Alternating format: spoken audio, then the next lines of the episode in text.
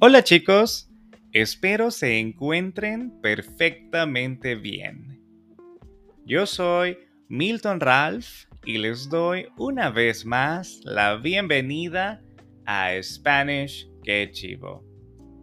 Este es el episodio número 55 de este podcast y hoy hablaremos sobre un dato muy curioso e interesante de mi país en honor al mes de la independencia.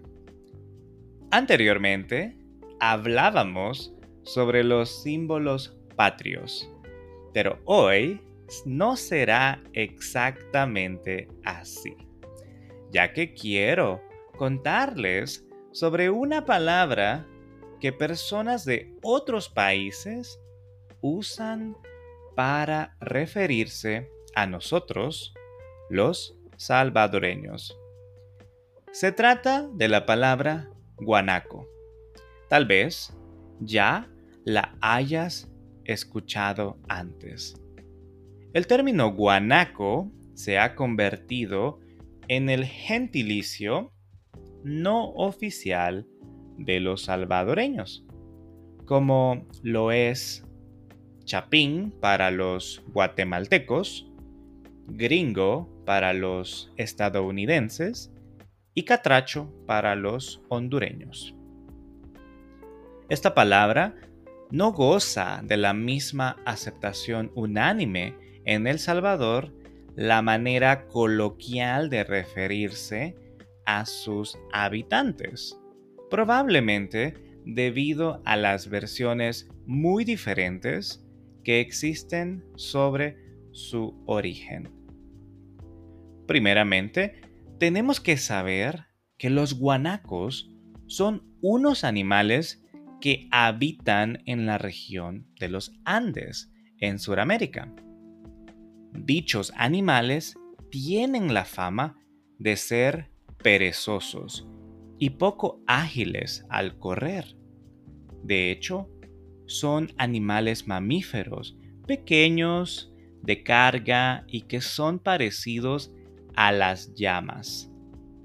Debido a lo anterior, muchos salvadoreños se muestran disgustados al escuchar esa palabra o que les llamen de esa manera.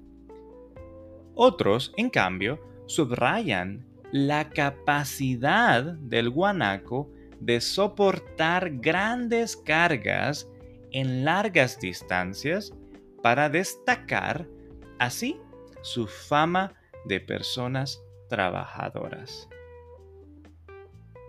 Una de las versiones cuenta que cuando Pedro de Alvarado, un conquistador español que llegó a El Salvador en el siglo XVI, en la zona entre lo que ahora es Chalatenango y Cabañas, esos son dos departamentos de El Salvador, se encontraron con unos indígenas de origen lenca, que eran no muy buenos para el trabajo físico y eran araganes, o sea, flojos o perezosos o lazy en inglés.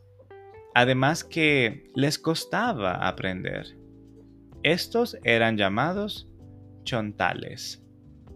Luego de esto, Pedro de Alvarado partió a tierras suramericanas a conquistar tierras de los incas y fue precisamente ahí donde se encontró con los animales llamados guanacos. A su regreso a El Salvador, comparó a aquellos indígenas con dichos animales y les cambió el nombre de chontales a guanacos.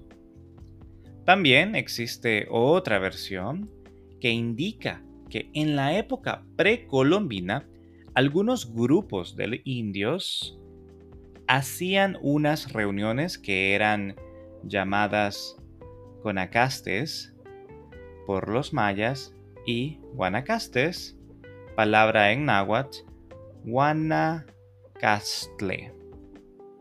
por los olmecas. Y precisamente estas reuniones se hacían bajo la sombra de grandes árboles que hoy en día conocemos como guanacastes. La palabra guanaco en estas reuniones era utilizada como un sinónimo de hermandad. Sea cual sea la versión correcta, lo cierto es que actualmente guanaco es un gentilicio no oficial que se usa para referirse a los salvadoreños o habitantes de El Salvador. La verdad que hay muchas versiones del por qué se nos llama guanacos. A mí, cuando me preguntan, digo, sí, es un animal de carga y se usa este término para destacar que los salvadoreños somos súper trabajadores. Agregando un poco a cómo somos los salvadoreños, puedo decir que no solo somos trabajadores, sino que también amables, hospitalarios y muy soñadores. La próxima vez que te encuentres con un salvadoreño, mira si no me equivoco. Eso es todo para este episodio y espero te haya gustado. Te recuerdo que si no entiendes algo del audio de este episodio, puedes darle play otra vez y si quieres el script lo puedes obtener en Patreon. El audio también está en muchas plataformas de audio y puedes apoyarme dejando tu calificación del podcast en iTunes y Spotify. Y puedes suscribirte a mi canal de YouTube Spanish Que Chivo. El script está solamente disponible en Patreon. En la descripción dejaré los links. Con esto me despido chicos y espero que todo les salga muy bien durante la semana.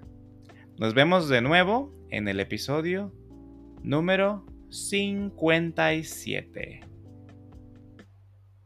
Perdón, en el episodio 56.